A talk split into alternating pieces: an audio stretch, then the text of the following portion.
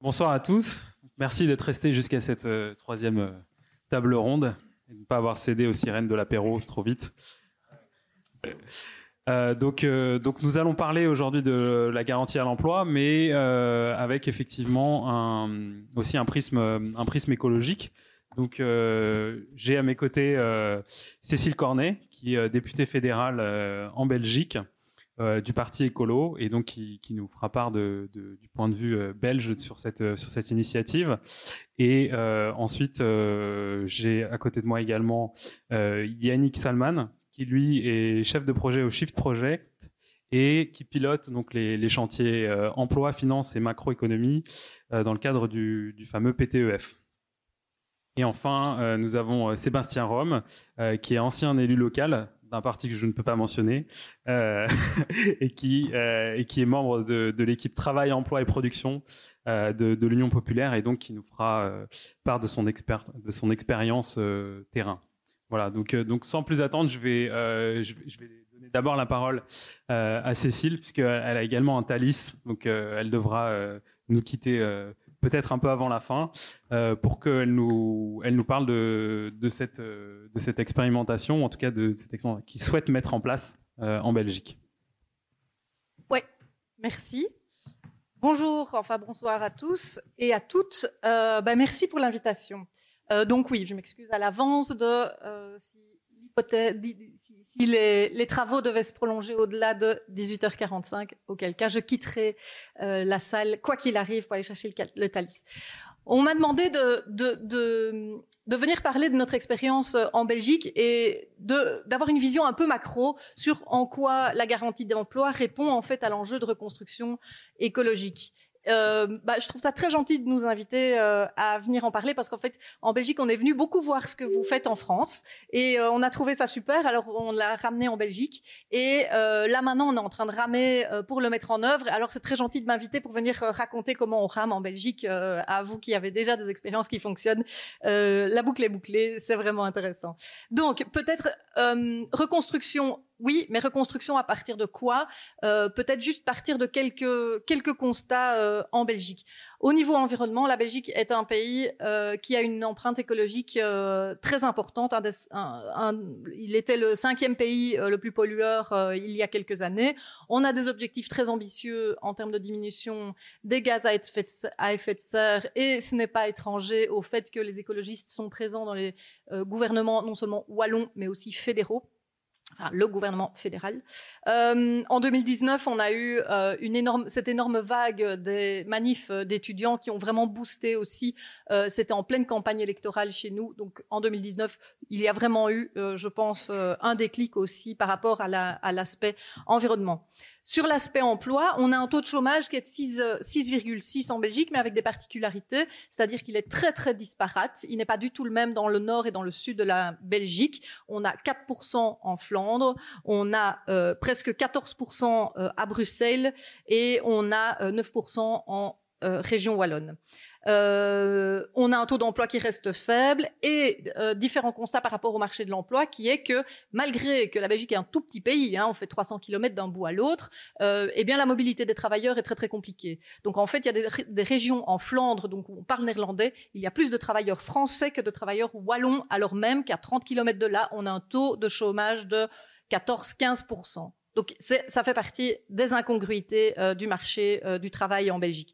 On a des métiers en pénurie, euh, plusieurs, et un, un, constat, c'est qu'en fait pour le moment le marché du travail épuise les travailleurs. On a un taux de burn-out et de euh, personnes qui sont en, en, arrêt maladie longue durée, donc de plus d'un an, qui a explosé ces dernières années. Donc en fait, on est vraiment dans un dans un contexte où le travail épuise, et ça c'est vraiment un constat euh, dramatique. En termes de pauvreté, on a euh, bien sûr euh, des, des, donc un cinquième des personnes euh, qui ont un risque de pauvreté et on a 4% des travailleurs qui sont pauvres. Donc les gens bossent, mais ils sont pauvres. Donc on a aussi ce contexte de, pauvreté qui est présent même en situation de travail. Enfin, dernier élément de, de, de constat, c'est la question de la confiance et de la défiance des citoyens. Et euh, ça, je pense qu'on le vit partout. Euh, et clairement, la crise Covid n'a pas euh, n'a pas amélioré la confiance, sauf sauf qu'en fait est arrivé dans plein d'endroits où ça n'était pas encore présent, cette conviction qu'en fait l'État a quelque chose à faire lorsqu'on est face à une crise, que l'État a pu protéger les plus faibles, que l'État a pu euh, mettre en place une série de stratégies pour protéger et que l'État pouvait avoir ou la collectivité pouvait avoir un rôle central dans la protection des plus faibles.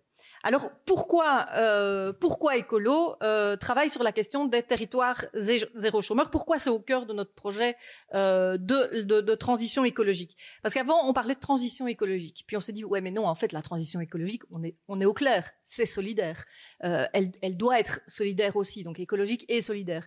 Mais je crois aujourd'hui on peut affirmer que pour nous écolos la transition écologique est solidaire. Elle n'est pas écologique et solidaire. La transition écologique elle est solidaire.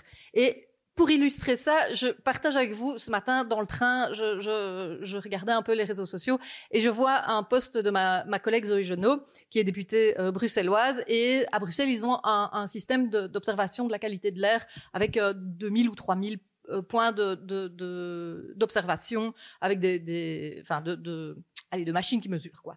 Euh, et elle partage et elle dit mon quartier est dans la commune la plus pauvre de Belgique et bien sûr une des plus polluées, alors que 70% des familles de ma commune n'ont pas de voiture. Évidemment que la transition écologique est solidaire et que quand on fait de la transition écologique, on travaille pour améliorer l'environnement de tout le monde et en premier des plus précaires et des plus, euh, fragiles. Alors, comment s'articule euh, le, le, projet euh, écologiste euh, en Belgique, bah, et je, vous en ai parlé, l'environnement sain pour tous, mais évidemment une grosse euh, attention à la question de la solidarité et à une société juste avec une sécurité sociale correctement financée, avec des emplois de qualité, je vous disais, pas des emplois qui épuisent, mais des emplois qui enrichissent non seulement pécuniairement, mais aussi humainement, euh, un emploi qui émancipe, un emploi qui a du sens. Et on en a parlé tout à l'heure par rapport au sens du travail et au, bullshit job, où je pense que c'est l'expression, euh, et aussi un droit à, euh, dans notre réflexion, un droit à faire autre chose que du travail productif. Comment on fait pour tenir compte de ce travail productif? Par exemple, euh, autre illustration, c'est, euh, bah, on est dans une réforme des, pensions et on constate que les femmes ont des plus petites pensions que les hommes. En fait, elles ont beaucoup passé du temps à s'occuper des enfants. Alors oui, on voudrait que les femmes puissent se constituer des droits propres, mais on est dans une situation où les femmes ont objectivement des pensions inférieures et ont moins, moins travaillé, moins cotisé. Et donc, comment on fait pour valoriser ce temps qu'elles ont passé à s'occuper euh, des enfants et à faire d'autres activités que de l'activité euh, salariée productive? Je refais le lien donc avec le, le, le débat entre emploi euh, et travail. Donc dans ce projet d'une société solidaire, il y a évidemment la justice fiscale, évidemment un tissu entrepreneurial qui est sain et qui est évidemment à l'opposé total de la financiarisation de la société, dans des circuits courts. On en a parlé à plusieurs reprises. Pour nous, c'est vraiment un élément hyper central du renouveau de l'économie et du développement euh, de l'emploi euh, partout, en Flandre, à Bruxelles et euh, en Wallonie. Et enfin, un troisième gros paquet qui est le paquet de la gouvernance et du vivre ensemble. En fait, dans le projet écologiste, euh, chez, chez nous, chez Écolo, c'est euh, le citoyen est au cœur, le, le, citoyen dans sa capacité de choisir, sa capacité à prendre des décisions, choisir qui n'est pas non plus une démarche où on remet la responsabilité sur les personnes. on n'est pas dans un mode développement personnel, euh, vous êtes responsable de votre vie et si vous n'y arrivez pas, c'est que c'est de votre faute. C'est pas du tout cette logique-là. C'est vraiment de rendre les personnes capables euh, avec des formations, avec d'autres choses, et les remettre au cœur du dispositif. Vous comprenez où je vais en venir avec les territoires zéro chômeur. donc les, citoyens qui participent aux, décisions, par exemple avec le droit de vote dès 16 ans, euh, et une participation de l'ensemble des personnes, c'est-à-dire les hommes autant que les femmes. Euh, dans tout ce projet écologiste, eh bien, euh, depuis un paquet d'années maintenant, on a euh, un élément euh, qui a été pas mal développé en Wallonie. Ce sont les alliances emploi-environnement, et ça fait très très euh, précisément écho à la question de cette de cette table ronde, dans le sens où le, les alliances écolo a proposé des alliances emploi-environnement, c'est-à-dire on a investi de l'argent public pour isoler, aider les citoyens à isoler les maisons et à produire et s'équiper en, en énergie euh, renouvelable. Donc en fait, on a favorisé des secteurs qui étaient durables. Hein, donc, euh, je, je, refais le lien évidemment avec le, le, la question dont, dont la, la, question euh, du, de la définition des secteurs qu'on va choisir. Comment est-ce qu'on les choisit Ici, c'est le, le c'était une décision politique de, de, d'aller vers l'isolation des bâtiments parce que on estimait qu'il y avait un potentiel, parce qu'une série d'études montrait qu'il y avait un énorme potentiel. Et au moment de l'évaluation, hein, donc bon, de 2009 à 2014, Écolo était dans le gouvernement en région wallonne. Et au moment de l'évaluation, euh, Jean-Marc Nollet, qui était ministre de l'économie, de l'énergie, pardon, nous disait que les citoyens ont épargné 550 millions euh, entre 2010 et 2014, que ça pouvait monter à plusieurs milliards. Et là, avec euh, avec les années les années passant et là avec le prix de l'énergie évidemment que c'est sans doute encore plus création de 5500 emplois 420 000 bénéficiaires donc c'est vraiment une vision où on allie l'emploi et l'environnement pour obtenir plus de bien-être pour les personnes. On est bien loin de l'écologie punitive dont, dont, dont, certains aiment, à propos de, de, laquelle certains aiment pérorer, mais ici, on est vraiment dans quelque chose qui protège les gens, qui les, les rend, qui les rend plus autonomes au niveau de leur production euh, d'énergie. Évidemment, dans le contexte actuel, ça fait euh, doublement ou triplement écho. Et donc, très logiquement, dans ce projet écologique que j'essaie de dessiner en, en, grande ligne, Évidemment que les territoires zéro chômeur, c'est euh, un projet qui nous a tout à fait séduit dans le sens où on part du, de la personne, personne n'est inemployable, et ça, c'est vraiment une façon de renverser le paradigme. Je pensais vraiment qu'on allait dire renverser le paradigme au moins 100 fois aujourd'hui après-midi. Euh, finalement pas, mais moi je l'aime bien et je trouve que ça, ça, explique tellement bien euh, la façon dont on, dont on renverse les choses que, euh, que, que, je veux l'utiliser. Euh, la, le, on, est séduit aussi par le fait que l'emploi c'est un bien commun, ce n'est plus l'apanage du privé, l'apanage de, des entreprises. On est séduit par la dimension de coopération entre les différents acteurs et on a bien vu que pour qu'une initiative marche, il faut qu'elle puisse être le fruit d'une coopération, le fruit d'une euh, d'un travail euh, collectif de tous les acteurs sur un territoire euh, donné. Évidemment, la démarche volontaire est importante et ça, on peut y revenir aussi par rapport à l'aspect euh, culturel. Euh, et évidemment, euh, l'utilité et partir des, des, compétences des personnes. Donc voilà un peu comment le territoire zéro chômeur euh, nous séduit. Ok, on est séduit, très bien. Comment est-ce qu'on fait pour avancer? Eh ben, ça arrive dans les accords de gouvernement. Alors en 2019, on a eu des élections et en région wallonne et au fédéral, euh, on a euh, réussi avec d'autres partenaires, parce que c'est toujours une victoire à plusieurs. En, Belgique, on fait des, des coalitions euh, de, de, plusieurs couleurs. Au fédéral, nous sommes sept partis de quatre familles politiques différentes. Donc, euh, euh l'expression compromis à la belge, vous comprenez qu'on en est, on, en est toujours très très fiers, parce que effectivement, ça fait le, ça fait le contenu de notre boulot H24. Donc on arrive à mettre euh, avec euh, avec des alliés, on arrive à mettre ça dans les déclarations de euh, gouvernement à la fois à la région wallonne, à la région bruxelloise et au fédéral. Évidemment, c'était pas facile parce que comme je vous le disais, en Flandre, ils ont 4% de chômage ils savent pas ce que c'est territoire zéro chômeur. En plus, ils n'en ont pas tellement besoin. Donc, il a fallu vraiment convaincre. Donc, ça a été aussi l'objet de, de, pas mal de marchandage. Il y a une culture qui est différente et euh, et quand je disais en, dans le nord du pays, on ne connaît pas bien le dispositif, le projet, euh, mais par exemple, des, une organisation comme ATD Carmonte euh, maintenant euh, développe vraiment, euh, ça, ça, ce, allez, travaille vraiment sur la question, ce qui était euh, assez absent il y a quelques années. Donc ça n'a pas été facile de faire atterrir ça dans les accords de gouvernement.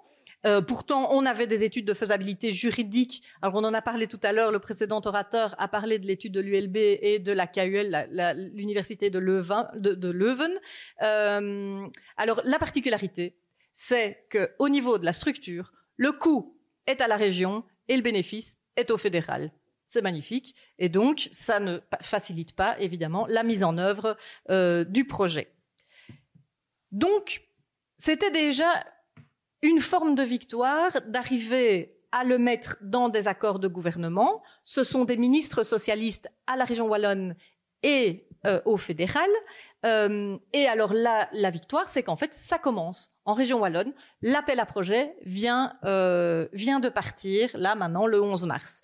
Et donc c'est financé en partie par le Fonds social européen. Ce sont pour des chômeurs qui ont déjà deux ans d'inactivité. ce sont pour des activités utiles à la collectivité. C'est comme ça que c'est formulé. et ce sera financé non pas par le fédéral qui va rétrocéder, par exemple, les, allocations de chômage, mais par une dispense de paiement du précompte professionnel. Donc, euh, euh, grâce à une dispense d'impôt euh, qui va être gardée par l'entreprise et donc qu'on trouve dans les, les, systèmes de zones franches.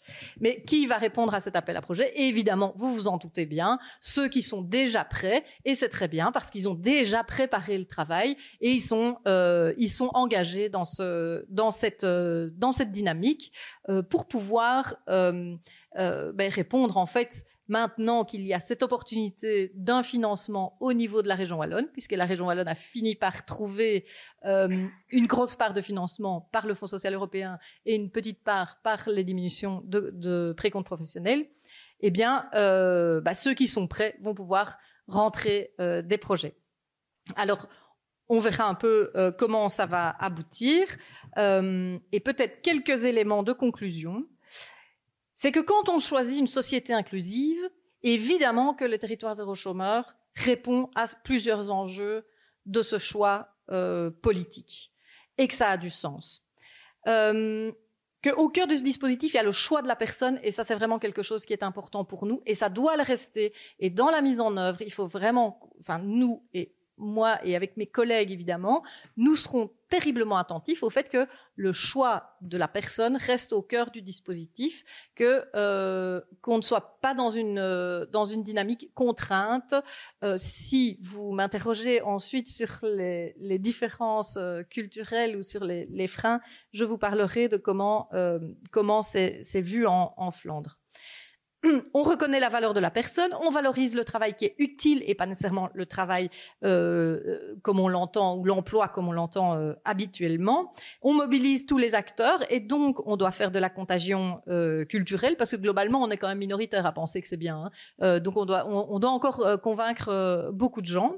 Euh, c'est intéressant parce que ça permet d'orienter l'économie, notamment dans des circuits courts et dans de la production localisée. Donc c'est vraiment intéressant par rapport à une, vision euh, d'écologiste. Enfin, ce changement de paradigme où on part de ce que les gens savent faire et pas de ce que le marché du travail est prêt à offrir.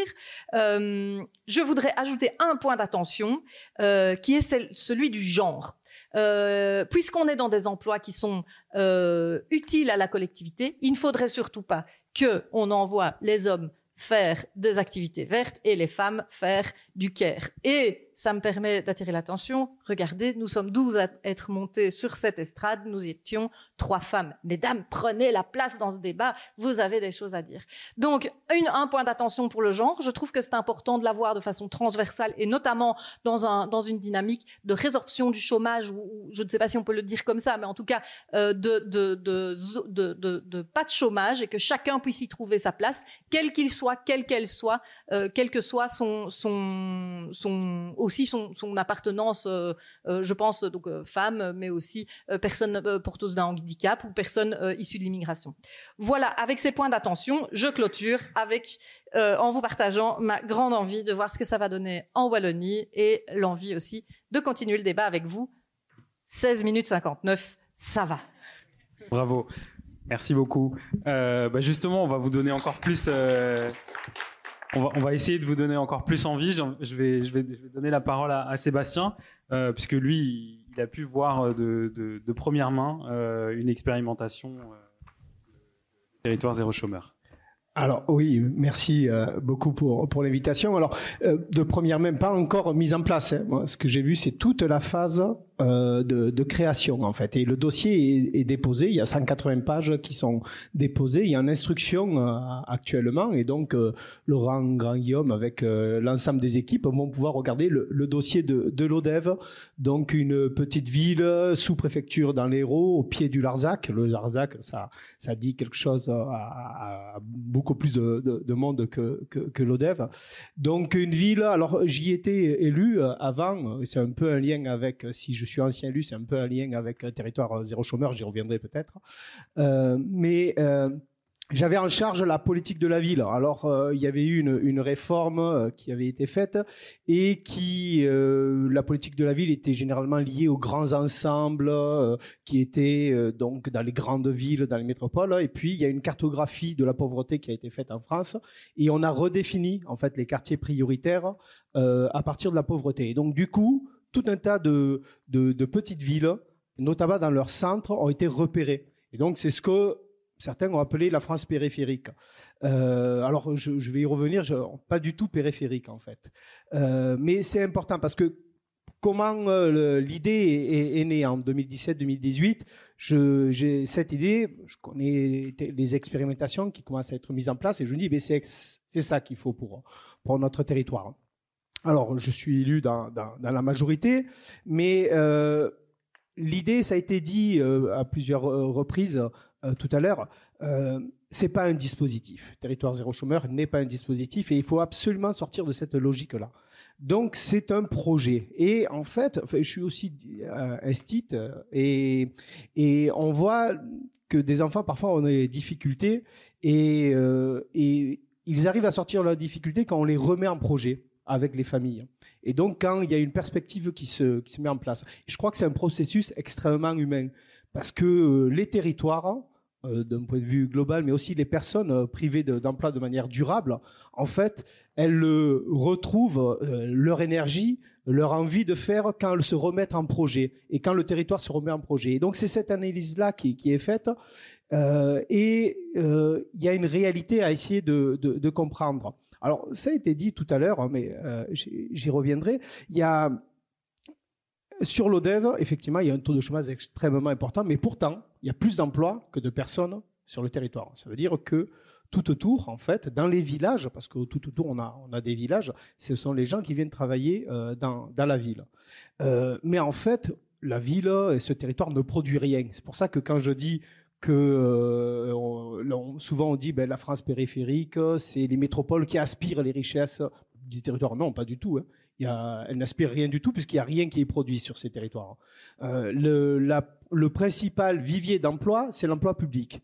Alors, euh, bon, je suis esthite, donc il y a les écoles, bien évidemment, mais il y a des EHPAD, il y a l'hôpital, euh, il y a tout ce qui est lié à la sous-préfecture, la ville, la communauté de communes.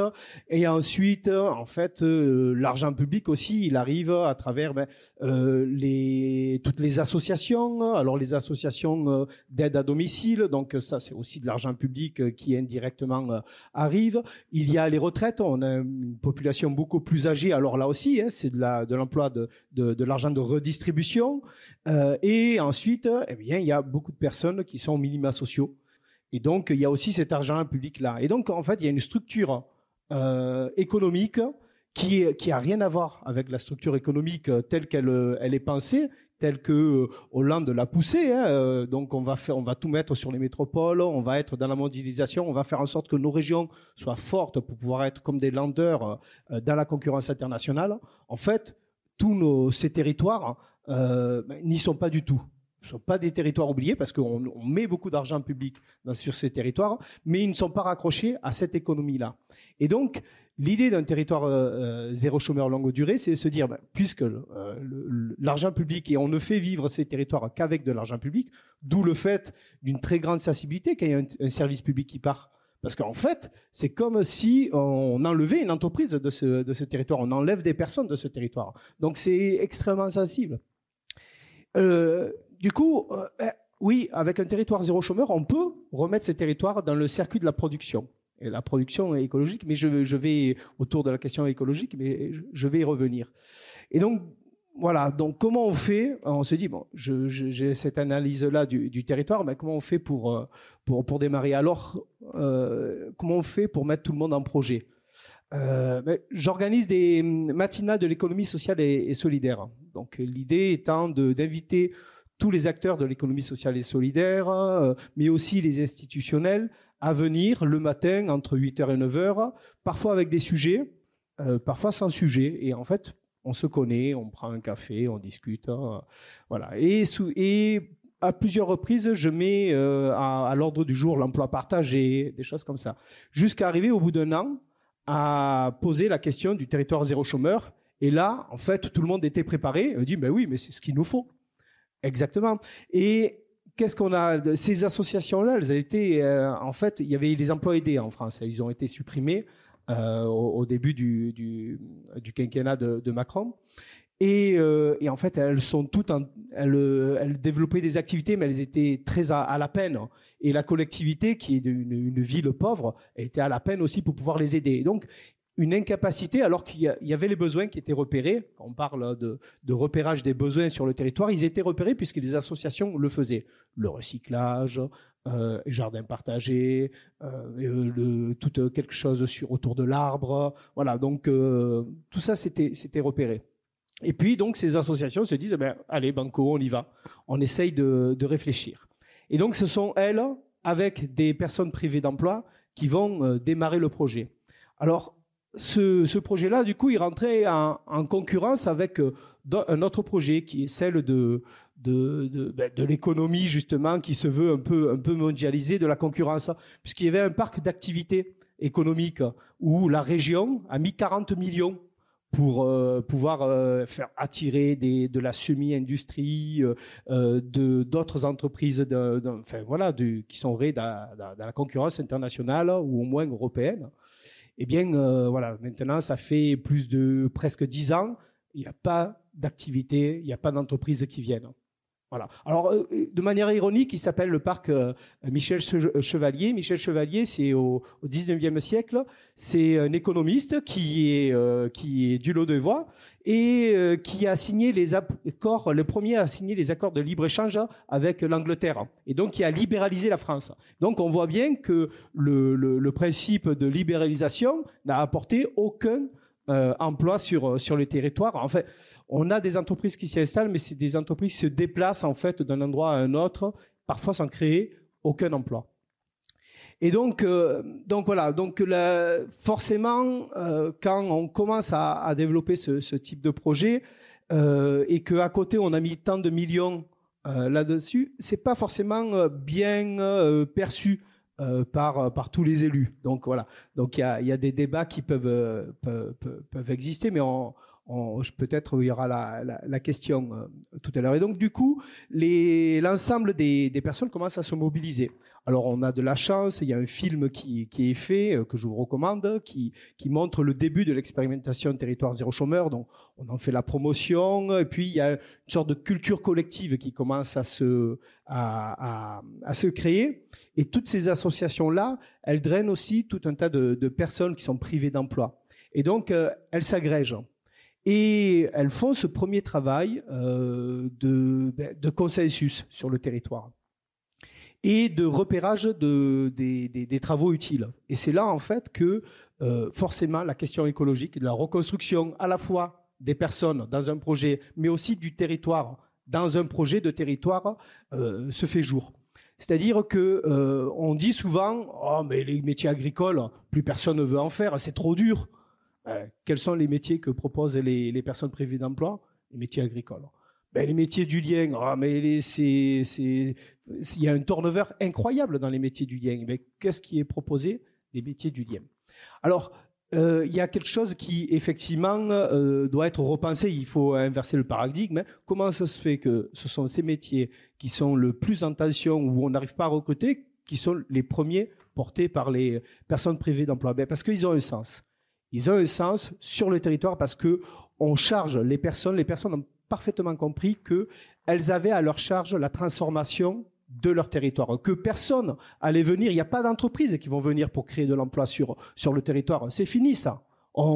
Peut-être elles viendront après, parce que le territoire aura une identité d'innovation sociale, parce que il aura été à la pointe sur ce qui est de la ben, de la transition écologique. Mais pour l'instant, il n'a pas cette image-là. Donc, euh, eh bien, les, les, chômeurs ont cette idée que leur travail, il a un sens, on en, on en a parlé, et qu'il va transformer le territoire. Euh, alors, on était euh, très théorique avant, euh, j'essaye d'être un peu plus concret, mais c'est euh, un peu la définition du, du travail par Hegel. Qu'est-ce qu'il nous dit Hegel? Il nous dit, ben, le travail, c'est la conscience qui se met dans la chose. Et j'ai la reconnaissance parce que je vois dans la chose que que, j'ai transformée, je me vois, je vois ma propre conscience. Et quand on va transformer son territoire et quand les chômeurs vont pouvoir, enfin les chômeurs, les personnes privées d'emploi, et c'est le terme est extrêmement important, eh bien, euh, elles voient le résultat de, de, leur travail. Alors, qu'est-ce qu'elles ont repéré? Je vais finir à, avec ça comme, comme travaux. Alors, ce qui était fait dans ces associations que, que je citais, mais qui va pouvoir être déployé à grande échelle. Alors, euh, l'entreprise, à but d'emploi aura deux pôles. Un premier pôle qui est autour de la transition euh, écologique, avec une première mission, le zéro déchet. Donc, c'est-à-dire que les personnes qui seront euh, là, employées, se sont données comme propre mission de se dire, ben, on va être un territoire zéro déchet, zéro, zéro chômeur, mais aussi zéro déchet. Donc, on va essayer d'éviter tout ce qu'on va enfouir. La question des fenêtres euh, effectivement qu'il faut démonter, eh bien voilà, ça fait partie des des, des, des, sujets qui vont être vont être repris. Euh, il y a ce qui est du compostage, donc faire éviter que dans les poubelles on mélange un peu tout. Euh, bon voilà, ça fait. Il y a une taxe sur l'enfouissement qui va augmenter. Eh bien ça permet de faire baisser les tonnages, donc là ça intéresse la collectivité. et il faut ben, pour une fois, euh, il faut que, enfin, pour une première part, il faut qu'il y ait des personnes qui passent, qui tapent aux portes pour rentrer un dialogue, pour expliquer qu'est-ce que c'est que le tri, aller, voilà, faire tout ce travail-là qui est extrêmement important et qui est long et que, voilà, et, le, territoire zéro chômeur permet ça, en fait, de, de supporter un coût que personne ne voudrait euh, supporter pour faire ce travail-là qui est essentiel. Il y a les composteurs collectifs. Euh, voilà et euh, et il y, a, tout et tout ce qui est autour du, du, recyclage, du réemployage, de la réparation. Voilà donc ça c'est un, un, premier pôle. Il y a un second pôle qui est autour de la production agricole.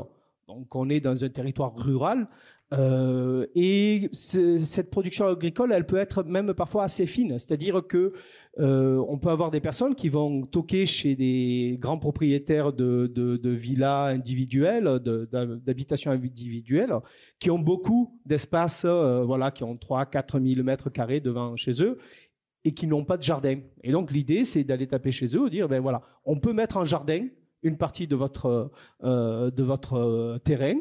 Euh, nous ensuite la production, ben elle est pour vous. Vous, payez le service, mais la production elle est pour vous. Et il y a une partie de la production à voir avec vous, on négocie, qui peut être intégrée ben, pour les pour les personnes qui sont dans l'entreprise ou à la revente. Mais l'idée c'est qu'il n'y ait pas de revente justement pour pas être en concurrence avec avec les maraîchers locaux, même s'ils sont ils, ne couvrent vraiment pas les, les besoins. Et il y a aussi cette, euh, cette idée, il y a une EHPAD qui, est, euh, qui travaille depuis très longtemps dans, sur le principe de l'économie sociale euh, et, solidaire, et donc aussi qui est partenaire de, de, de ce projet. Donc la production agricole sur tous les terrains qui vont être remis en fait en, en production bien va partir à, l'EHPAD. Il faut aussi faire de la transformation, donc ça permet de d'avoir euh, une conserverie qui est créée. Donc voilà, il y a tout un tissu euh, économique qui est en train de se de se mettre en place euh, où les acteurs se repositionnent les uns par rapport aux autres parce que enfin on crée du dialogue et on crée du dialogue autour d'une question essentielle qui est celle de l'emploi et immédiatement, cette question, elle est posée autour de l'emploi écologique et elle est posée par les personnes privées d'emploi. Merci beaucoup. Alors justement, vous, nous avez parlé d'économie solidaire, de, créer des emplois qui ne, génèrent pas de, déchets, euh, mais j'aimerais bien que, Yannick nous éclaire un peu et nous, dise euh, bah, quels sont les emplois dont on a besoin pour faire la transition. C'est-à-dire pas forcément, euh, c'est bien de créer des nouveaux emplois qui ne génèrent pas des externalités négatives, de la pollution, etc. Mais vraiment, où est-ce qu'on a besoin d'emplois pour euh, basculer euh, dans une économie euh, plus responsable à, l'échelle locale et également à l'échelle nationale. Merci, merci beaucoup de l'invitation d'abord. Alors je, vais essayer de faire le lien quand même justement avec ce, qui a été dit précédemment. Sur la première table ronde, il y avait cette question quand même dans la, réflexion sur la garantie de l'emploi. C'est aussi l'idée de, socialiser et de politiser le choix des secteurs. Donc ça revient à cette question de justement comment euh, orienter vers les secteurs qui, ont un impact bénéfique pour la société en général. Évidemment, la question écologique est un des aspects euh, particulièrement importants euh, aujourd'hui, c'est pas le seul. Euh, et puis, euh, il y a cette question euh, de bah, quel secteur et puis comment on fait, donc les dispositifs ou les projets quels sont les bons projets? On n'a pas, j'ai pas par exemple la réponse à ça. Et je suis particulièrement intéressé justement à toute cette conversation sur sur le territoire zéro chômeur longue durée et la réflexion plus globale sur la garantie de l'emploi. Euh, et, et, et pas euh, peut-être les expériences justement euh, locales et, politiques. Et on essaye nous, donc au Shift Project, hein, qui, est un, qui, est un, groupe de réflexion sur la transition bas carbone, bah, de jouer ce rôle politique. Ça a été mentionné tout à l'heure. On n'est pas des politiques, mais on essaie de, jouer notre rôle dans la politique pour éclairer le débat sur comment mener cette transition, dans quel secteur, comment, et puis qu'est-ce que ça veut dire? Donc ça, c'était plus mon rôle en termes termes d'emploi. Euh, on a une partie évidemment, d'ailleurs, euh, bah, évidemment, comme là je vais le faire, un peu présenter les, travaux, puis lobbying, hein, on va on va voir euh, les députés, les sénateurs, les candidats à la présidentielle, aux, législatives, etc. mais on veut on veut vraiment au Shift Project et dans ce projet en particulier travailler avec les acteurs parce qu'on pense qu'on n'a pas besoin d'attendre et que on a besoin d'influencer finalement les politiques en travaillant avec les acteurs. Donc je voulais juste faire cette introduction et parler aussi juste de l'association Sœur, encore une fois une association des bénévoles du Shift Project. C'est 15 000 bénévoles qui, appuient euh, le Shift Project euh, dans, dans, travaux, dans la diffusion, dans la réflexion. Euh, donc finalement, les travaux que j'ai menés sur l'emploi, ils se placent dans le cadre d'un plan de transformation, un plan plus global de transformation de l'économie française pour la décarboner.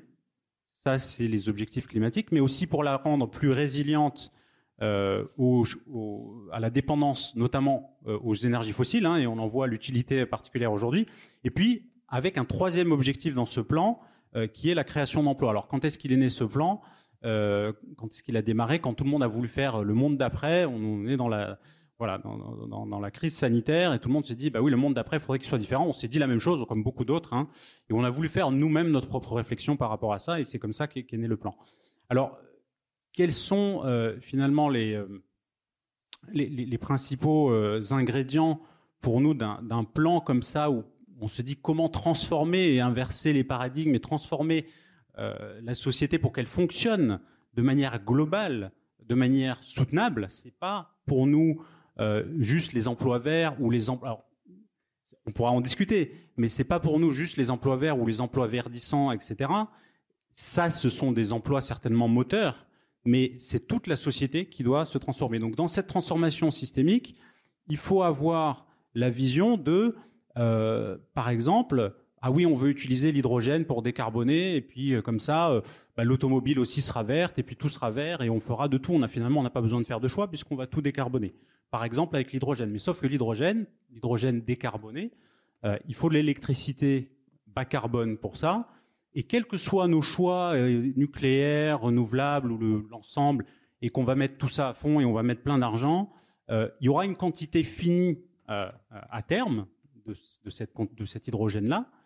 Il va falloir faire des choix. Il n'y a pas de, niveau infini, hein, comme nous vendent les technosolutionnismes euh, de, ces, technologies. Hein. Par exemple, l'hydrogène, ça, parle beaucoup, je pense, dans, la conversation aujourd'hui de la, transition.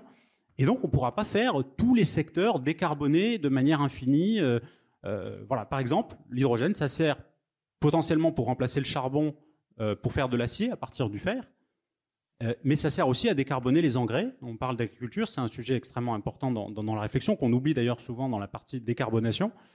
Euh, et, donc, bah, si on utilise une partie pour faire de, l'acier plus vert, euh, est-ce qu'on aura toujours assez d'hydrogène pour faire des engrais plus verts? Mais si on n'en a pas assez, bah, peut-être qu'il faut faire moins d'engrais. Euh, et peut-être qu'il faut réfléchir à changer la façon dont on fait l'agriculture. Donc finalement, quand on fait des propositions pour décarboner l'économie, hein, c'est un mot euh, qui, est assez, balise, mais qui, dit ce qu'il veut dire quand même, il faut chercher cette cohérence. Donc ça, c'est quand même un, point important, parce que ça va, ça va impacter ce que typiquement, moi je vais dire sur l'emploi, ce que je vais dire sur l'emploi va dépendre de ce que propose le plan de transformation secteur par secteur. On parle d'isolation, évidemment, euh, des logements, on parle d'agriculture, on parle de transport, on parle d'industrie. Et il y a des arbitrages qui sont faits en fonction de ce qu'on peut faire. On a des ressources limitées, énergie, matière et ressources humaines. Et à partir de ça, on va pouvoir faire euh, des, projections. Donc c'est vraiment dans ce cadre-là, et c'est important, je pense, de, le souligner avant d'avancer des chiffres, de dire voilà, c'est pas une prévision macroéconomique qu'on fait avec une boîte noire et c'est on réfléchit sur décarboner les secteurs et qu'est-ce qui est faisable. Donc cela étant dit, ce qu'on a pu faire couvrir dans le plan de transformation, c'est à peu près 12 millions d'emplois, donc c'est à peu près 45% de la population en emploi actuellement en équivalent temps plein. et donc, ce sont des secteurs, la plupart des secteurs, disons, essentiels pour la décarbonation, transport, euh, énergie, bâtiment, euh, euh, agriculture, je l'ai mentionné.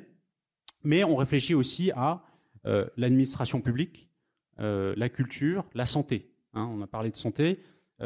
Évidemment, le changement climatique, les pollutions, ça impacte la santé, mais la santé, le système de santé tel qu'il fonctionne aujourd'hui, est extrêmement consommateur de médicaments qui nécessitent beaucoup de carbone pour les, fabriquer, extrêmement consommateur de matériel médical qu'on jette de plus en plus, etc., etc. Donc il y, a des réflexions, et ça je, je soulignais aussi, euh, qui sont au-delà des secteurs productifs habituels euh, qui sont dans, le plan de transformation. Donc cela étant dit, euh, à quoi on aboutit dans, nos, dans nos calculs sur de combien de gens on a besoin, dans quel secteur alors, sur les 4 millions d'emplois, pour nous qui sont les plus concernés par des mouvements en volume, hein, parce que, par exemple, l'administration publique, c'est plus une question de... Il va y avoir des changements de compétences, d'organisation, de, pratiques, mais on ne fait pas des propositions fondamentalement sur le nombre, euh, voilà, on pourrait, on pourrait en discuter. On n'a pas, nous, des, propositions fondamentalement sur, le nombre de, euh, de, de, gens qui travaillent dans l'administration, euh, mais plus sur la façon de, mener les choses. Mais sur les 4 millions d'emplois, donc typiquement industrie, encore une fois, agriculture, transport, bâtiment, on a une croissance de l'ordre de 300 000 emplois nets par rapport à nos propositions à 2050 c'est pas beaucoup, 300 000 par rapport à 4 millions, c'est déjà positif, on peut dire, mais finalement, ça cache l'essentiel, c'est-à-dire que faire la transformation bas carbone, c'est beaucoup de destruction d'emplois potentiellement qu'il faut anticiper, qu'il faut préparer, il faut accompagner justement ces gens et ne pas dire ah ben non, euh, c'est le marché qui va faire les choses et puis on verra bien. Non, non, il faut anticiper sur ce que il faut faire pour diminuer la taille de certains secteurs et c'est pas contre les gens ou les secteurs, c'est que bah, l'automobile, il va falloir utiliser moins sa voiture. Si on va jusqu'au bout du raisonnement, bah, il faudra acheter moins de voitures et donc moins d'emplois dans, l'automobile. Mais il y a aussi des gisements d'emplois, donc 800 000 emplois euh, détruits et plus donc environ 1 million 100 000 emplois euh, créés. Euh, donc j'ai parlé de l'automobile dans les destructions, c'est un des secteurs, je, peux y revenir en, détail plus tard peut-être.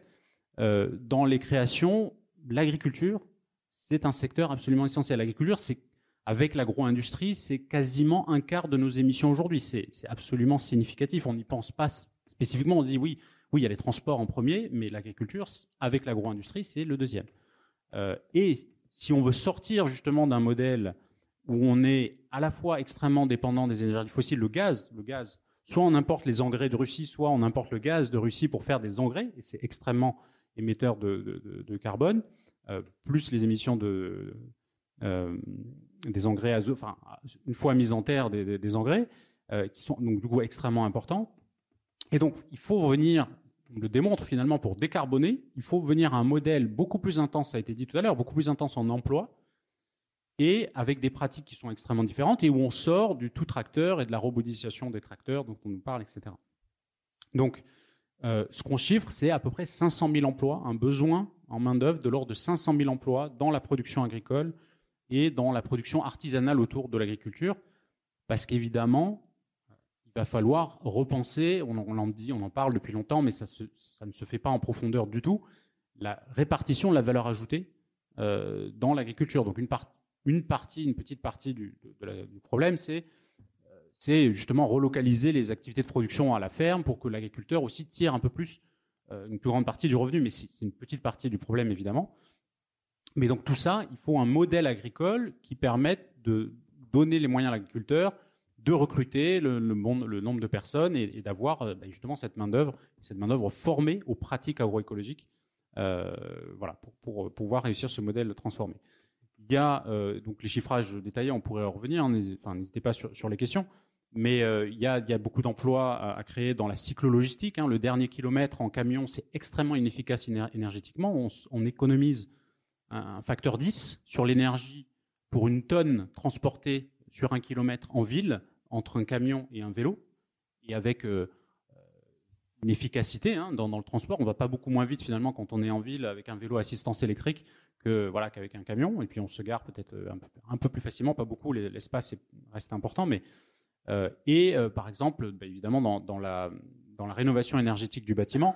Mais là encore, le chiffrage, il va s'appuyer d'abord sur des propositions très précises du plan de transformation, où on va dire, bah oui, on fait 2 millions de gestes de rénovation aujourd'hui, mais en fait, c'est une mauvaise utilisation euh, de, la main-d'œuvre. On fait travailler des gens, bah, c'est très bien, mais en fait, on a un résultat sur la baisse des, consommations énergétiques qui est extrêmement faible.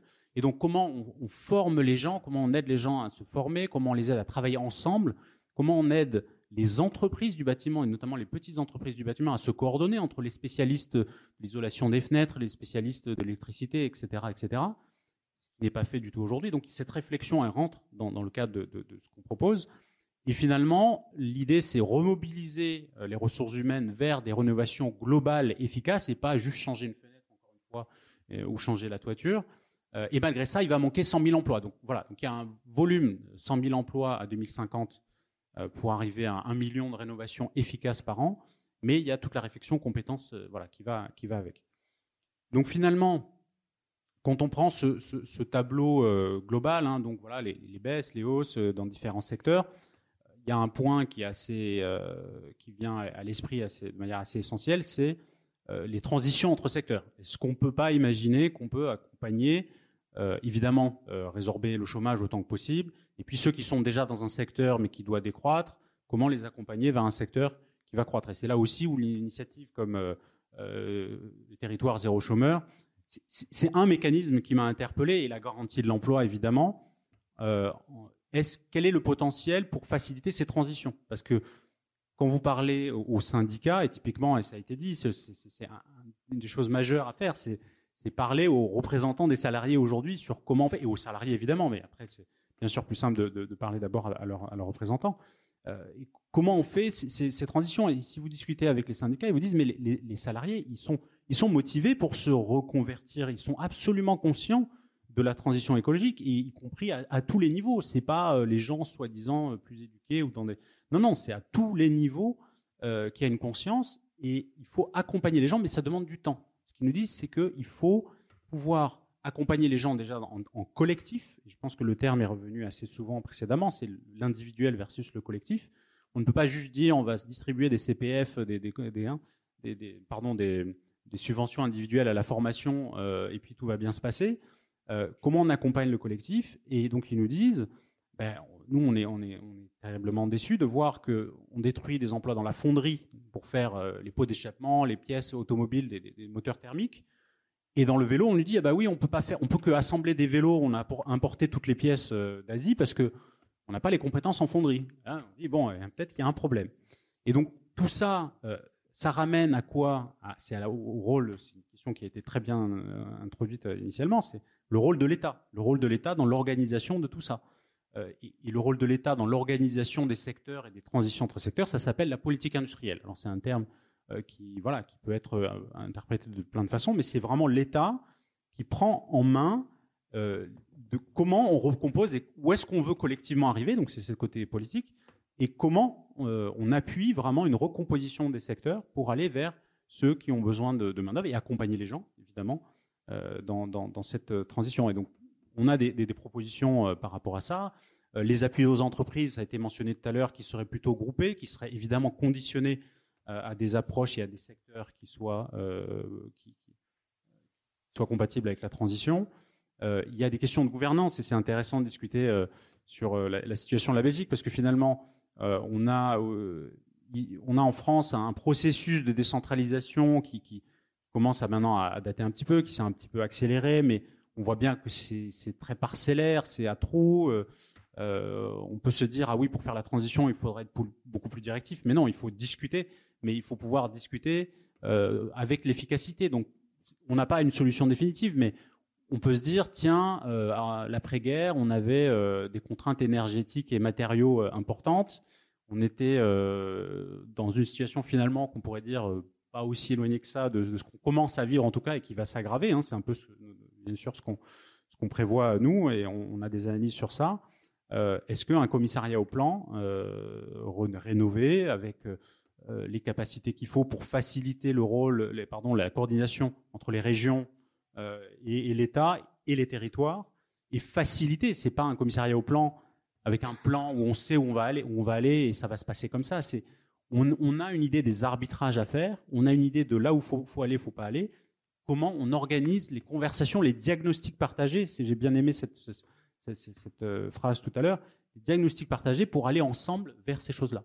Et avec un rôle pour l'État, encore une fois, euh, directif, par la réglementation, par les appuis bien placés, j'ai envie de dire, euh, et puis par la conditionnalité, la conditionnalité des aides. Peut-être un dernier mot, c'est les évaluations qui ont été faites sur les appuis aux entreprises, on a parlé de CICE, hein, de crédit impôt compétitivité entreprise, des allégements de charges finalement pour les entreprises, qui sont allés essentiellement aux grandes entreprises avec une, efficacité absolument totale. Enfin, c'était c'est des, analyses de France Stratégie, hein, c'est pas du tout, euh, on s'appuie pas sur. Euh, et donc les petites entreprises. Encore une fois, il y a une priorité aussi à appuyer sur les petites entreprises qui, notamment en ressources humaines, ont le plus de mal à voilà à faire ces, appuie à la formation des gens, à les accompagner. Donc il y a, ce, prisme aussi petite entreprise qui, qui est euh, particulièrement important. Voilà. Merci beaucoup, merci beaucoup Yannick. Je vais, je vais redonner la, parole à,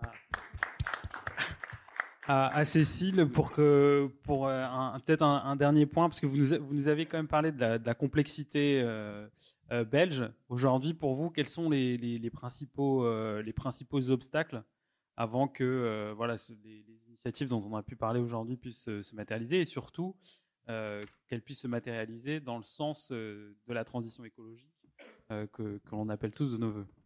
Ouais.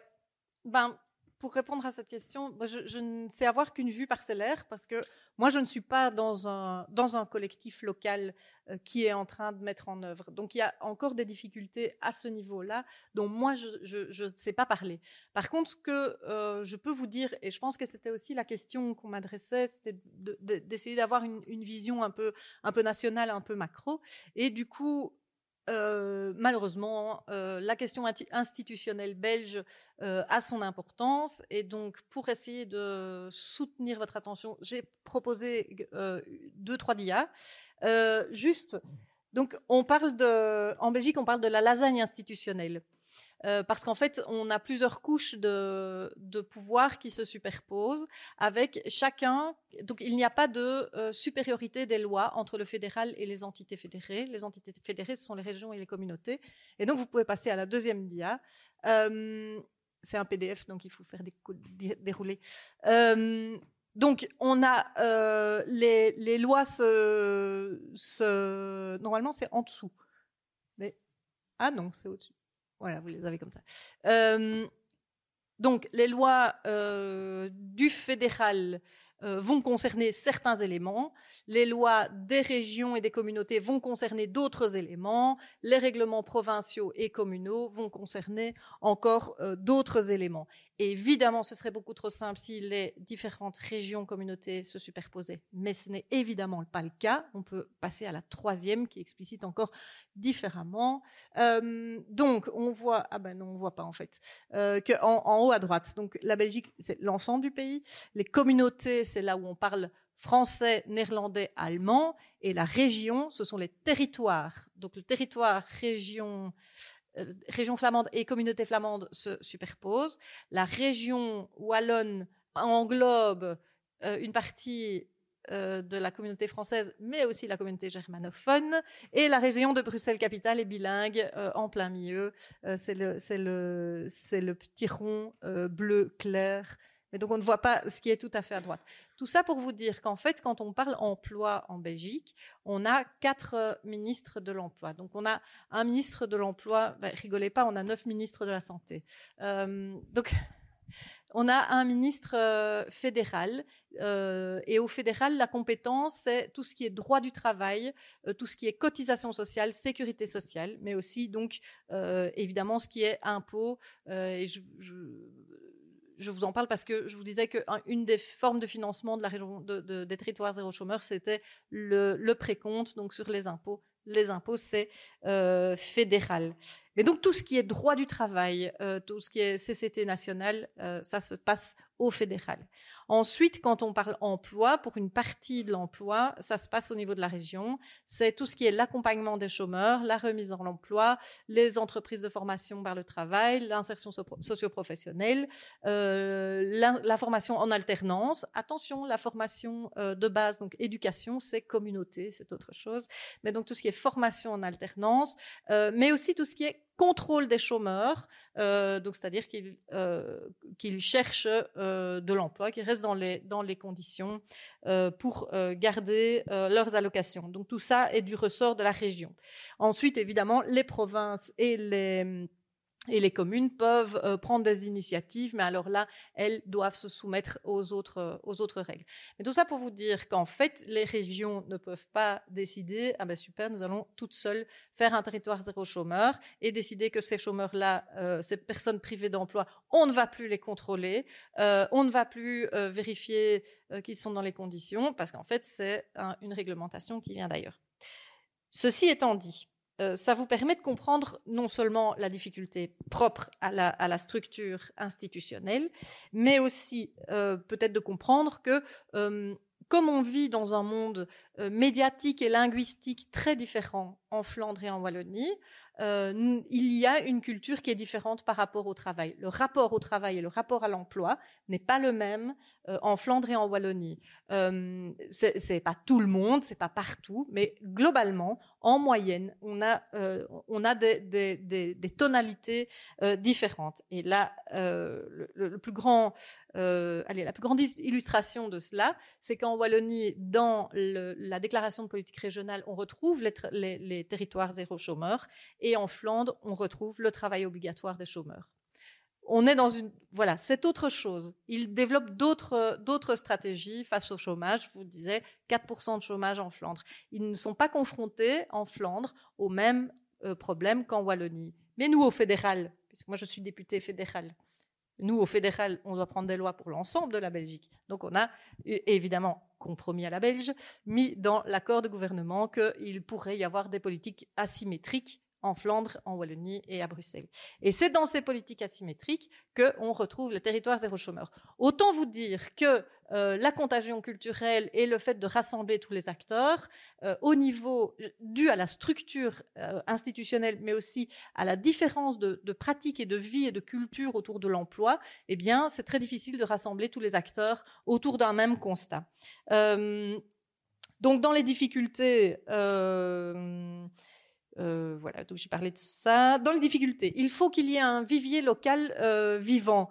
Euh, tu disais, il a fallu un an de, café entre 8 et 9 pour qu'après un an, ça semble totalement évident. Bah oui, évidemment, on va faire euh, du territoire zéro chômeur. Donc ça veut dire qu'il y a tout un travail qui est fait en amont. Ça veut dire aussi que parfois, il faut le financer. Il n'y a pas toujours des bénévoles pour le, faire. Il faut pouvoir intégrer ça dans les, dans les financements. Enfin, je trouve que c'est un, élément euh, qu'il faut, qu'il faut avoir en, tête. Donc dans les difficultés, c'est la préexistence du, vivier local. C'est exactement, je trouvais l'expression très, très, très, très belle, c'est comment on organise le diagnostic partagé. Comment on organise ce diagnostic partagé où on est tous autour d'une table et on se dit tous, ben oui, évidemment, on va le faire. Euh, ben, il faut partager euh, une série de, une, série de, constats. Il faut partager euh, peut-être aussi une vision, euh, même si en fait quand on partage pas la vision, on peut parler des chiffres. Quand je vous disais, il y a a des, des études qui ont été faites qui montrent que c'est euh, rentable. En fait, quand on partage pas la vision, ce qui est le cas avec certains de nos partenaires, euh, par exemple au, fédéral, puisque nous on, on, est partenaire aussi avec euh, les, libéraux du nord et du sud de la Belgique. Eh bien, eux, on ne partage pas du tout la même vision par rapport au par rapport au chômage, aux chômeurs et à la façon de revenir dans l'emploi. Par contre, quand on peut s'appuyer sur des études des UNIF qui disent attention, ça va coûter 40 000 euros, mais euh, vous allez en récupérer 26 000, et puis ça va augmenter, et après quelques années, ça va être totalement bénéficiaire. Là, on a de quoi, on a des arguments. Et effectivement, quand on partage pas une vision, il faut fournir des chiffres, et ça, euh, c'est vraiment, euh, je trouve, un des grands apprentissages aussi de cette de, de, cette démarche, même si les chiffres ne suffisent pas euh, toujours, puisque euh, ces études existent quand même depuis un certain temps. juste pour vous dire qu'en fait, le par rapport au vivier local, euh, c'est important de, donc de partager une vision. Euh, ah oui, j'avais noté euh, ce que j'entends moi au Parlement fédéral, c'est des collègues flamands qui disent, donc des nationalistes, hein, mais qui disent euh, oui, mais euh, on en a marre que les travailleurs flamands payent pour les chômeurs wallons. Et donc ils le disent et sans complexe et tout le temps. Donc euh, voilà, ça c'est vraiment la phrase qui me fait bondir. Enfin, il y en a plein d'autres, hein, mais euh, je vous ai parlé des difficultés, mais alors du coup, je rebondis sur aussi les les les, éléments juste euh, juste fabuleux et juste euh, ébouriffants aussi par rapport à cette à ces projets. C'est la ténacité des acteurs et ça, vous l'avez vraiment dit. C'est le fait que justement, il existe un vivier local et qui vit et que les gens se rencontrent, les gens se parlent, ils partagent une vision, ils partagent un diagnostic. C'est le fait que ça marche puisque à terme les coûts sont négatifs pour la collectivité rapporte à la collectivité. Euh, je trouve intéressant de, rentrer dans une logique où on ne donne pas un emploi, mais où la personne devient actrice de son emploi. C'est vraiment une autre logique que ce qu'on a beaucoup fait euh, en Belgique. Euh, un autre élément et qui apparaît vraiment très très fort quand on parle de, l'agriculture, c'est la capacité du territoire à devenir résilient. On est au milieu des crises économiques, climatiques, sanitaires on va encore euh, en manger euh, de toutes les couleurs. C'est essentiel de relocaliser notre économie, d'être résilient, d'avoir des territoires où les gens se parlent, se connaissent, sont acteurs du territoire et sont capables d'être résilients. Et c'est donc en fait la question de comment on fait vivre le collectif et donc euh, comment chacun peut être acteur euh, de cette euh, de ce projet. Voilà, je suis désolée, j'ai peut-être été un petit peu longue, mais comme ça, ça m'a permis aussi de parler de, des aspects hyper positifs qu'on peut identifier dans les grâce aux territoires zéro chômeur. Merci beaucoup, merci beaucoup. Alors, à, vous entendre, j'ai quand même l'impression qu'il y a beaucoup de bonne volonté, mais euh, Sébastien, tu vas peut-être nous dire, parmi toutes ces bonnes volontés, laquelle a mis le plus de temps à converger? Est-ce que c'est le privé? Est-ce que c'est le public? Qui, finalement a, a, opposé le plus de résistance Alors pas à moi, hein, euh, opposer la résistance au, on va dire au collectif, parce que euh, on a parlé les, les matinales de l'économie sociale et solidaire. Donc ce groupe-là, en fait, qui est un groupe d'associations, de, de, citoyens qui s'est mobilisé, euh, ben, ça, ça suffit pas. Voilà. Donc euh, il faut il faut ensuite euh, élargir. Et, et, du coup euh, ce qui est vrai c'est qu'il faut arriver à identifier quand on porte ce type de, de projet de, de, territoire quels sont les acteurs. Mais alors là on parle vraiment des personnes sur lesquelles on peut s'appuyer. Et là ça va être très différent d'un territoire à, à, un autre. Dans, dans un territoire comme le, le, le nôtre par exemple la direction régionale de l'emploi la personne qui était était très sensible à cette question-là, mais celle de Pôle Emploi, pas du tout. Donc, euh, alors qu'un territoire euh, à, une, à 200 km, c'était le contraire. Voilà. Donc, euh, il y a voilà, il y a ce, il y a ce repérage-là à faire. Quels sont les alliés objectifs à ce dans le territoire qui permettent d'avancer? Et, euh, et, donc parmi les difficultés ben, j'étais dans une majorité et en fait quand je présente le, le, le projet dans ma majorité de l'ODEV de la municipalité de, de l'ODEV ben, on me dit mais faut pas faire rêver les gens bon alors, euh, comment on fait Voilà. Donc, du coup, d'où l'idée d'essayer de, passer par l'extérieur, c'est-à-dire par les, par les euh, associatifs, et pour, mais il faut quand même passer par des délibérations. Donc, à partir de là, je suis passé par un autre niveau, qui est la communauté de communes, qui est un peu au-dessus, et donc j'ai cherché l'appui des villages autour de la ville, et qui a imposé ce sujet, en fait, à la ville. Voilà, donc bon, alors imaginez, c'est quand je disais euh, ancien élu, ben, c'est parce qu'on peut faire des choses qui parfois euh, sont désagréables à certains, qu'on se retrouve ben, dans des oppositions et peut-être en, dehors, mais euh, la manière dont les choses ont été construites, avec les acteurs euh, qui ont porté cette dynamique, en fait, ont pu continuer à la, porter. Et donc le projet sur quatre ans finalement, hein, euh, à partir du, moment où euh, on commence, j'ai cette idée-là et j'ai dit ben, tiens je vais la faire germer euh, d'ici un an, un an et demi, et le moment où on le, le, dossier est déposé, c'est-à-dire actuellement, il y a quatre ans. Donc un aussi des, des éléments extrêmes. Alors c'est extrêmement important de, de, faire ça. Laurent Grand Guillaume l'a dit tout à l'heure, d'essayer de faire en sorte que ça parte vraiment de chaque territoire, que c'est pas un dispositif qu'on qu cale avec une recette. Non, il faut vraiment que ce soit porté par les acteurs. Mais du coup, le temps c'est une contrainte extrêmement euh, forte. C'est-à-dire que s'il n'y a pas des personnes qui, portent le, projet de manière bénévole, beaucoup, mais aussi euh, financière. Il faut quand même euh, quelqu'un qui rédige le projet, qui sait monter, faire de la dynamique de groupe. Voilà, c'est des métiers aussi. Donc, donc il y a, y a, une alchimie à, à trouver qui fait que s'il n'y a pas tous ces éléments-là, eh bien, ça peut ne pas prendre. Et les gens peuvent se désespérer. Et finalement, donner raison à ceux qui disent, mais on va pas faire rêver les gens. Euh, donc voilà, c'est euh, le, point de blocage, il est aussi, euh, je crois, dans les représentations.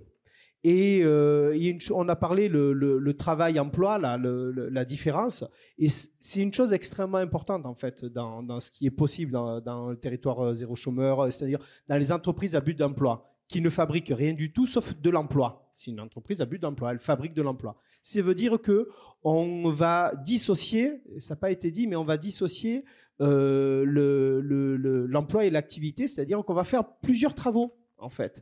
Et on retrouve, et ça on, peut le lire dans, euh, euh, dans le beau livre qu'a écrit Gérard Noiriel sur l'histoire populaire de, de, la France, et que j'ai pu vérifier quand on regarde euh, localement, en tout cas ça existait localement euh, euh, sur l'industrie quand elle existait sur, sur c'est-à-dire que les gens ne, n'avaient pas qu'un seul travail. En fait, ils allaient à l'usine, mais c'était des petites unités en, en, France, beaucoup plus petites qu'en Belgique, par exemple, où, voilà, où l'industrie a été beaucoup plus massive. Eh bien, les gens avaient toujours une terre à cultiver. Et euh, parfois, le, problème pour euh, les, employeurs, c'était d'avoir, sur certaines périodes, leurs employés qui viennent, parce qu'ils étaient euh, dans, dans les champs. Et notamment, bah, il y a, dans la semaine, il y avait toujours un jour ou deux où l'employeur, le patron, attendait que les... au revoir. à bientôt. Merci. Mais non, j'ai trouvé que c'était dommage. Donc, il y a toujours un moment où, l'employeur, en fait, était en attente de, son, euh, de, ses employés parce qu'il faisait autre chose euh, qui était prioritaire, puisque le cycle naturel commandait à aller euh, sur les terres. Et donc, c'est aussi cette manière-là aussi de pourquoi aussi c'est difficile dans certains secteurs d'activité que les gens euh, travaillent à plein temps dans ces secteurs. C'est parce que euh, on dit, ben, il y a une tâche, tu dois faire toujours cette même tâche et euh, tu vas te limiter à ça. Tandis que dans une entreprise en but d'emploi, on peut varier les activités. On peut passer de l'agriculture euh, euh, au, service de, de, taxi à la demande euh, pour des questions avec des, critères de revenus, à ensuite faire des petits murets en, en, pierre sèche. Voilà. Donc il y a tout un tas d'activités qui peuvent être faites par les uns et par les autres, et c'est ce qui permet en fait de mettre, je disais tout à l'heure, de mettre le territoire en projet, parce que le pari qui est fait, c'est que quand on va remettre des terres en culture, ça va donner euh, l'idée à d'autres euh, de débloquer leurs terres. Et donc, on va passer un niveau parce que euh, l'idée, c'est aussi de montrer que le territoire est a un potentiel. Il, il, est vu comme étant un territoire déprécié, périphérique, qui ne peut plus rien produire. Et eh bien là, il y a la démonstration que l'on peut à nouveau produire, que la reconstruction du pays, elle se passe dans ces territoires-là. Et une fois que cette preuve est faite, eh bien, je suis certain que des acteurs privés vont venir euh, sur, euh, sur ces activités-là. Mais je vais donner un tout petit exemple. Je parlais du, euh, mur, des murs en pierre sèche. Je suis allé à Jouk, donc qui est un territoire zéro chômeur constitué donc depuis cinq ans, et une personne donc qui travaillait pas depuis extrêmement longtemps parce qu'elle avait un problème d'alcool. De, et donc, euh, elle, est, elle, est, elle est employée et elle dit, mais moi, je travaillerai que le matin. Alors, euh, elle commence. Et puis, au final, elle dit, non, non, mais en fait, ça me plaît, je vais travailler toute la journée, en fait. Et ce que je vais faire, je vais il n'y a, plus de personnes qui font des murs en pierre sèche, alors que c'est, localement, euh, c'est ce qu'il y a de manière très répandue. Donc, ben, je vais faire ça. Alors, il commence à faire ça, à faire plusieurs chantiers. Et puis, au bout d'un moment, euh, il y a les maçons du coin qui viennent taper à l'entreprise, à l'EBE, me dit, mais euh, là, vous êtes en train de faire quelque chose qui est de, notre activité. Mais elle dit, mais vous, ça fait des, années que vous ne le faites plus. Et donc, du coup, il y a un dialogue qui rentre entre ces entreprises et, euh, et le BE. Et du coup, il y a une répartition qui se fait. Les gros chantiers sont faits par les entreprises et les petits chantiers sont faits par le BE. Et donc, voilà un petit exemple, mais il y a tout un tas de, et je pense que la question agricole, elle est centrale là-dessus, de démontrer qu'en fait, il y a des activités qui ont été abandonnées, que l'on peut reprendre et qui vont permettre justement de relancer euh, les territoires dans la production et aussi dans l'emploi. Merci beaucoup. Je, vais peut-être euh, poser une, petite, dernière question à, Yannick avant d'ouvrir les, questions euh, de, la salle. on, a parlé emploi, on a parlé écologie. Euh, le Shift, c'est une entreprise de lobbying. Hein. Euh, dans quelle mesure aujourd'hui, ou en tout cas, ça fait pas. Voilà, on peut se dire les choses. Euh, dans quelle mesure aujourd'hui, en fait, l'emploi, c'est ou les, potentielles destructions d'emplois impliquées par, par, par, la transformation de l'économie est quelque chose qui vous est qui vous est opposé systématiquement et à quel niveau? Paradoxalement, non, pas du tout. En fait, c'est justement un argument de crédibilité. C'est de dire, euh, on va pas faire semblant que euh, la transition écologique, ça va être beau, ça va être gentil et tout, va être parfait. Euh, on, a, on a, comme j'ai un peu mentionné, on a beaucoup discuté avec les syndicats, donc on a construit nos travaux en général sur la transformation bas carbone et en particulier bien sûr moi sur l'emploi avec les acteurs économiques, avec les syndicats notamment dans les acteurs sociaux mais aussi le patronat. Euh, et, le retour qu'on a eu, c'est oui, euh, finalement, ça nous, ça nous parle, ces ordres de grandeur. C'est euh, qu'il y ait des destructions de cet ordre-là, ça nous paraît un peu. Enfin, voilà, ça, ça, ça, nous surprend pas. Enfin, ça nous paraît pas anormal. Vos, vos, calculs sont intéressants et on pense que oui, il y, a, y a des chances que ça ce soit à peu près ça, quoi. Donc après, ils font confiance, évidemment. Oui, ils peuvent aller regarder. C'est assez. Encore une fois, c'est pas des calculs d'économistes où on a un modèle et on sait pas ce qui se passe derrière et puis on a mis 1% de productivité derrière. En l'occurrence, on a, on mis 0% de productivité dans nos modèles, puisque on aura moins d'énergie, donc moins de machines, donc moins de productivité, pour la faire simple. Euh, donc on a dit croissance productivité, on parie pas sur ça en tout cas, sur 30 ans, on parle de, longue, de longue durée.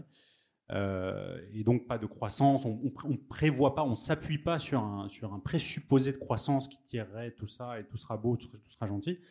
Et donc finalement, euh, les retours sont positifs, notamment des syndicats finalement qui disent, bah oui, euh, va falloir nous aider il va falloir aider les salariés. Et c'est ça aussi le message qu'on veut passer. C'est euh, si on veut faire les choses sérieusement et arriver au résultat qu'on veut, la décarbonation, bah oui, euh, l'automobile, il faudra s'en passer et donc il faudra se passer d'acheter autant de voitures. Même si on relocalise, on propose de relocaliser, on fait des propositions, euh, faire les batteries en France pour qu'elles soient aussi moins carbonées, c'est pour l'emploi mais aussi pour le carbone, etc., etc. Il y aura des, emplois de service au niveau de, des stations de recharge, etc. Mais il y aura au final 300 000 emplois, le chiffre, l'ordre de grandeur. On ne prétend pas justement avoir un chiffre exact, mais c'est à peu près 300 000 emplois détruits. Comment on accompagne les gens? Donc finalement, la réception est plutôt positive. Si on parle du patronat, euh, bah, eux aussi disent oui, ok, euh, voilà. Euh, après, ils vont dire oui, mais bon, c'est peut-être une vision un peu négative. on peut... Mais finalement, ils ont du mal à dire c'est n'importe quoi. Hein. Ils ont du mal à dire c'est n'importe quoi. Donc on nous a, on nous l'a pas vraiment opposé après, c'est plus dans le discours qu'il y a derrière où voilà, tout le monde ne va pas dire évidemment euh, la même chose. Mais on nous a pas vraiment opposé ça comme un argument. Euh, voilà, ce que vous proposez, c'est pas bien. Alors il y a, une chose, je dois le dire, je reviens à ce sujet, c'est de l'agriculture. On a du mal à se dire 500 euh, 000 emplois, alors que les gens partent. 500 000 emplois, c'est ce qu'on a perdu sur les 30 dernières années.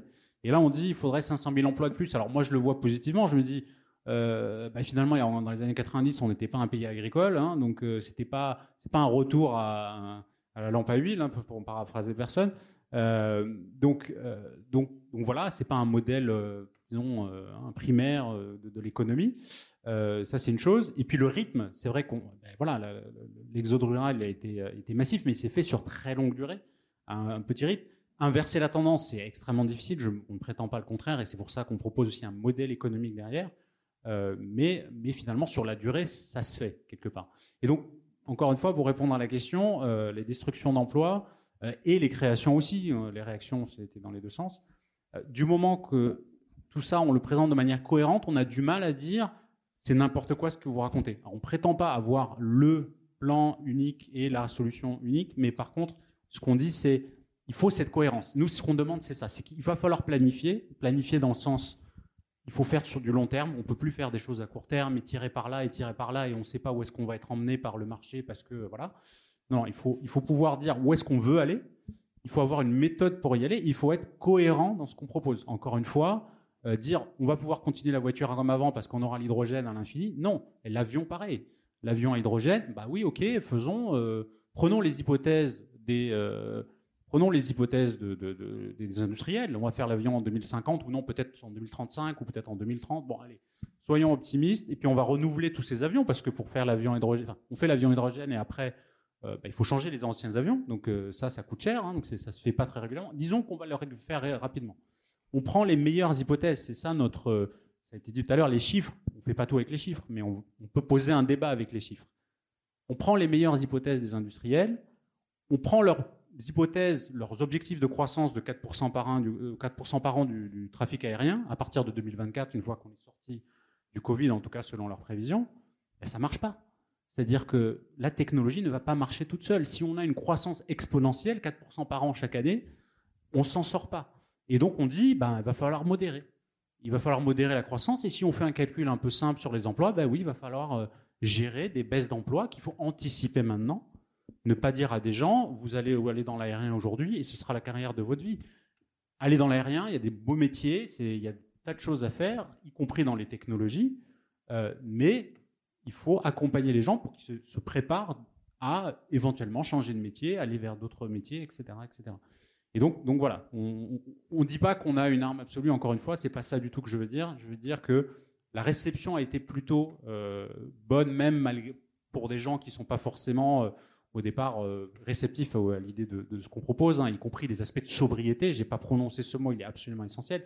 On s'en sortira pas, et c'est ce que je viens de dire sur l'aérien. Mais finalement, voilà, on s'en sort euh, pas trop mal. L'échéance suivante, c'est qu'est-ce qu'on fait concrètement sur le terrain avec ça? Et, on n'a pas du tout fini le travail, donc euh, on espère pouvoir justement s'appuyer sur ce qui se passe sur le terrain pour un peu apporter euh, des choses un peu plus concrètes. Merci beaucoup.